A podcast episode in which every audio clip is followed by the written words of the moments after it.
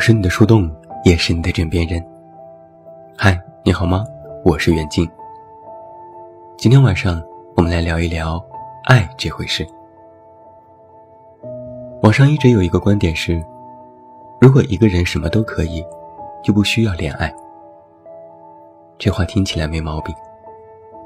一个人可以很好的照顾自己，做什么事情都可以自己搞定。一个人上班，一个人吃饭，一个人修家电，一个人搬桶装水。哪怕是逞强，都可以告诉自己：“我可以。”有人调侃说：“既然自己可男可女，识男识女，那干嘛非要找个别人塞进生活里呢？”他们认为，如果一个人可以活得很好，那么另一个人出现的意义和作用就不大，甚至是完全无用。以前我也赞同这个观点。毕竟，我一向主张自己的事情自己做，能不麻烦别人就不麻烦别人。但是现在，我却觉得隐隐哪里有点不对。坦白说，这句话误解了爱。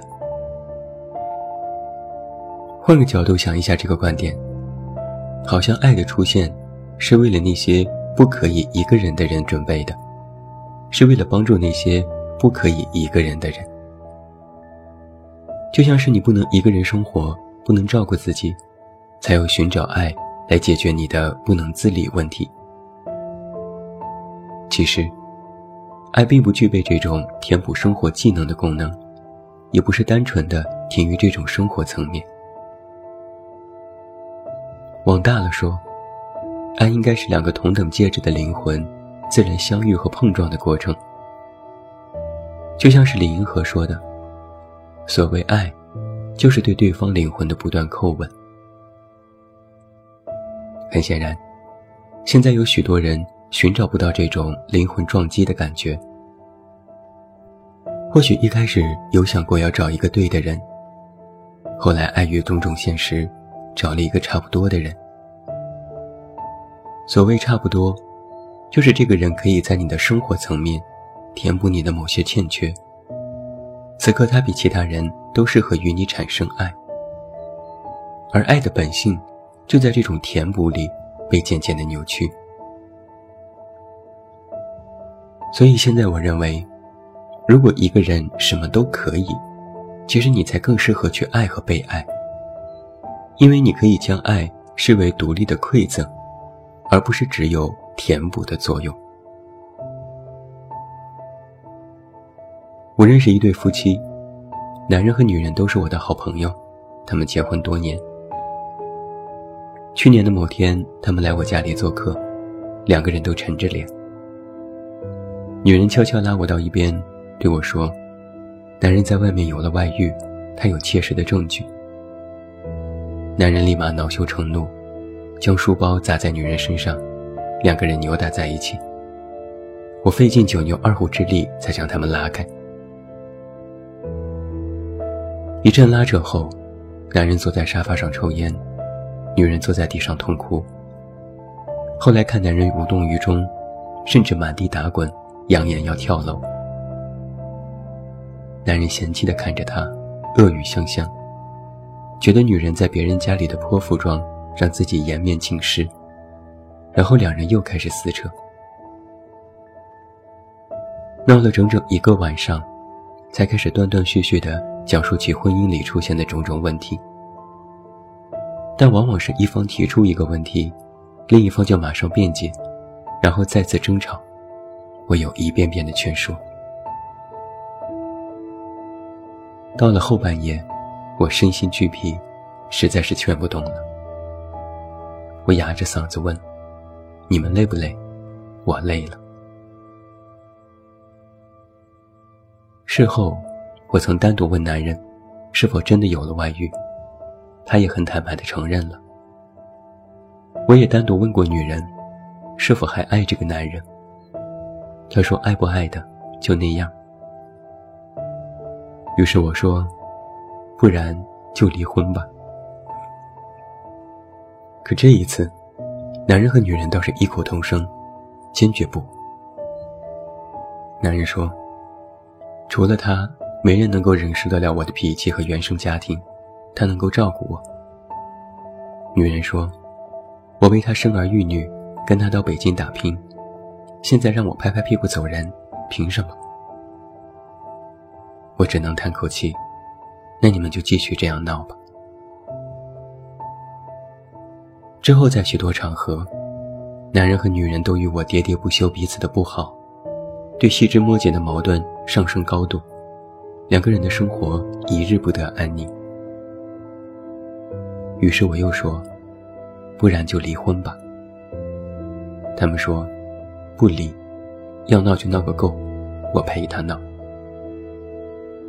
我心想，这又是何必呢？其实，真正的爱有一个认可权限。这个权限就是，它只属于懂得爱和会爱的人，他只能以懂得爱和值得爱的人为对象。倘若遇到一些并不懂得爱的人，只能是以爱之名，将彼此推入一场纠缠不休的家庭纷争里。而懂得和值得的权限，并不只属于那些完美的人，而是属于。自我圆满的人，这个世界上没有完人，每个人都有自己的缺陷，有些是人性上的，有些是生活上的，有些自我知晓，有些无知无觉。但每个人对这些不完美的态度却不尽相同。有人依靠自身之力去完善和改进这些缺点，有人想要通过寻找另一半。来弥补这些缺点，而有人只是通过爱的帷幕去遮住这些缺点。真正的爱，其实并不具备这些修复或者是遮掩的功能。爱是欲望的一种，它和物欲差不多。你买了一件商品，心生欢喜，觉得它能够给你的生活增添色彩，那就够了。你喜欢他，于是用了代价去拥有他，让他存在于你的身边，这就很好。但有的人，却渴望通过物欲去填补你的缺失，以买买买来换取某些心理平衡。一时三刻觉得满足，但那种满足感，来得快，去得更快。通过物欲来满足自身，往往会更加空虚。因为你迟早会发现，自身没有满足，钱也没有了。爱其实同样如此。你的占有欲、控制欲，都渴望通过爱来满足。你渴望找到一个人去平衡你的生活，渴望得到他、占有他。听起来是一种专情，实际上是一种霸道。之后你就会发现，爱也好，那个人也好。都不会随时跟着你的想法发生变化，于是产生诸多矛盾，最后得不偿失。因为你付出了代价，却没有因为爱换取到你想要的东西。所以，爱不是你用于满足自身的工具。我曾在文章《你是一个圆》里写过这样的观点：要把自己的精神境界。想象成一个圆，自我化圆，自我圆满。由这个理论出发，只有自我圆满的人，才可懂得爱，也值得被爱。理由很简单，因为只有这样，彼此都不累。自我圆满，不是你是否能够照顾自己这样的生活问题，而是你是否有一套属于自我面对这个世界的方法论。听起来，自我圆满这个境界很理想化，也很属灵。那如果换做一些比较通俗的词，可以理解为自我消化的能力、自我治愈的能力、自我抗压的能力等等，还有独立。所以，不要期待你能够遇到一个人去解决你的人生问题。爱的特性不是帮助，而是陪伴。爱可以由陪伴开始，在这过程当中产生自然而然的互助，但不能以帮助和补充为目的。也有很多人会在爱里迷失，为了爱丧失自我，这些都是错的。爱绝对不是一个失去自我的过程，相反，爱是一个寻找自我的过程。美国心理学家马斯洛在他1943年的论文《人类激励理论》里提到，人有五层需求，有的至高分别是生理需求、安全需求、社交需求。尊重需求和自我实现需求，两个人结合，首先是生理需求，这是最低层次的爱。之后选择组建家庭，有了陪伴，寻求彼此的尊重和理解，这是许多人理解的爱。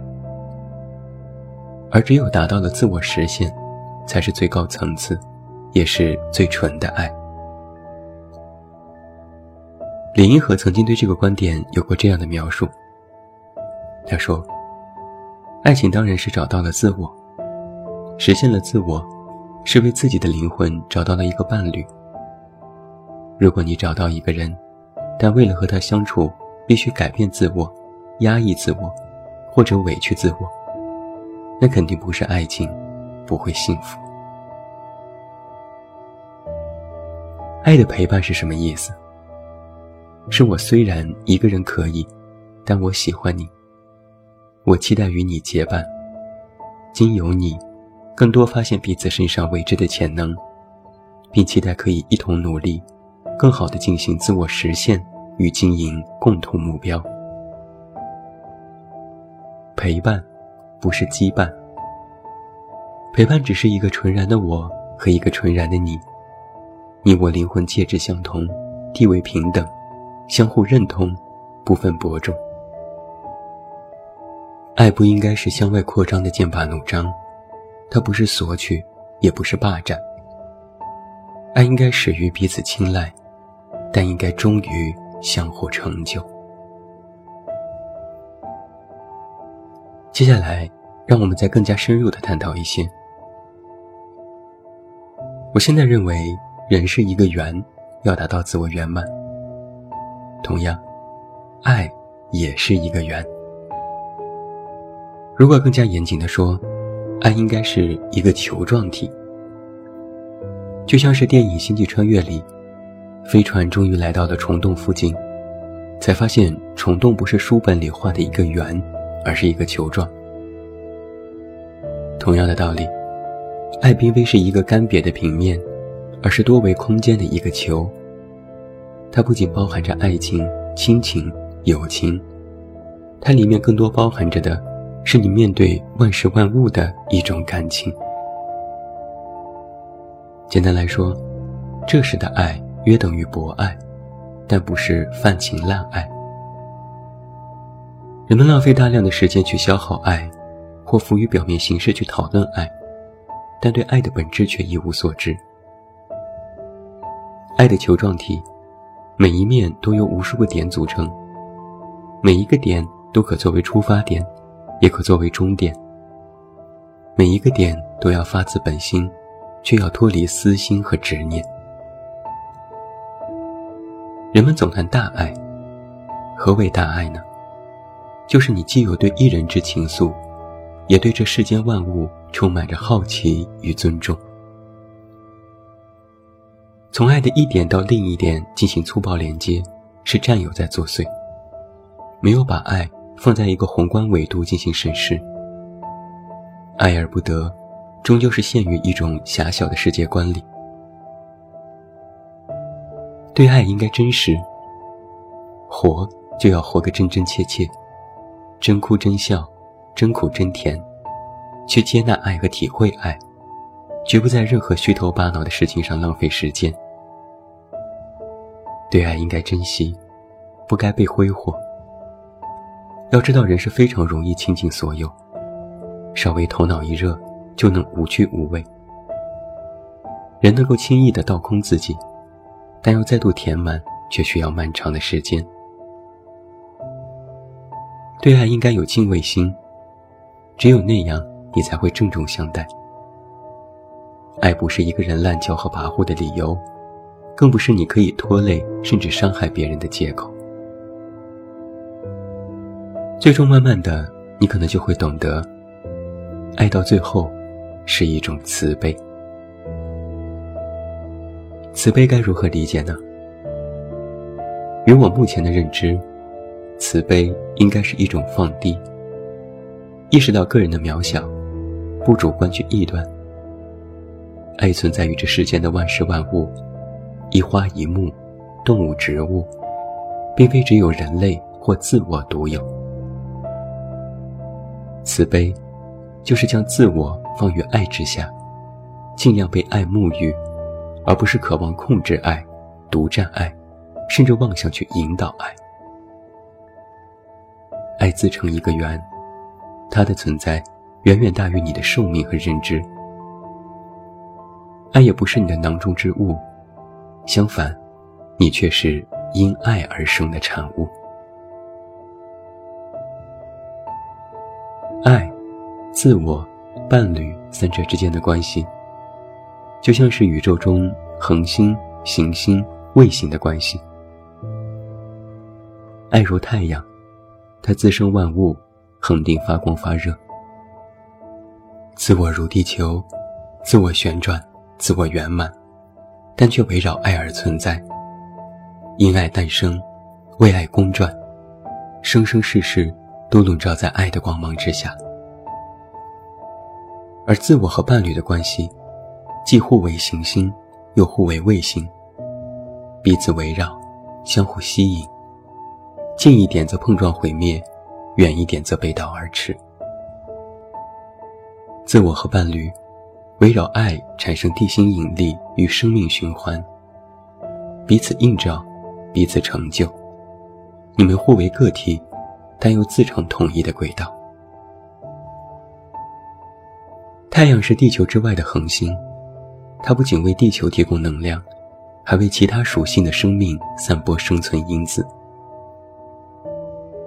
爱，独存于自我之外，它是一个完整的圆。你可依附于爱，但爱不独属于你。你不过是因为爱产生了某些波澜。但那只是人世间微茫的一次晃动，就如太阳东升西落，照不到你，也会照亮别人。但你不能否认，黑暗是因为太阳不存在；不能否认，你得不到爱，是因为爱不存在。爱一直都在，只是目前的自我狭隘，你暂时没有看到而已。你需要时间。需要思考，认真思考过自我与爱，其实就是黎明，这就是好的消息。希望每一个人，既能懂得爱，又能值得被爱。最后，祝你晚安，有一个好梦。不要忘记来到微信公号“这么远那么近”进行关注，每天晚上陪你入睡，等你到来。我是远近。我们明天再见。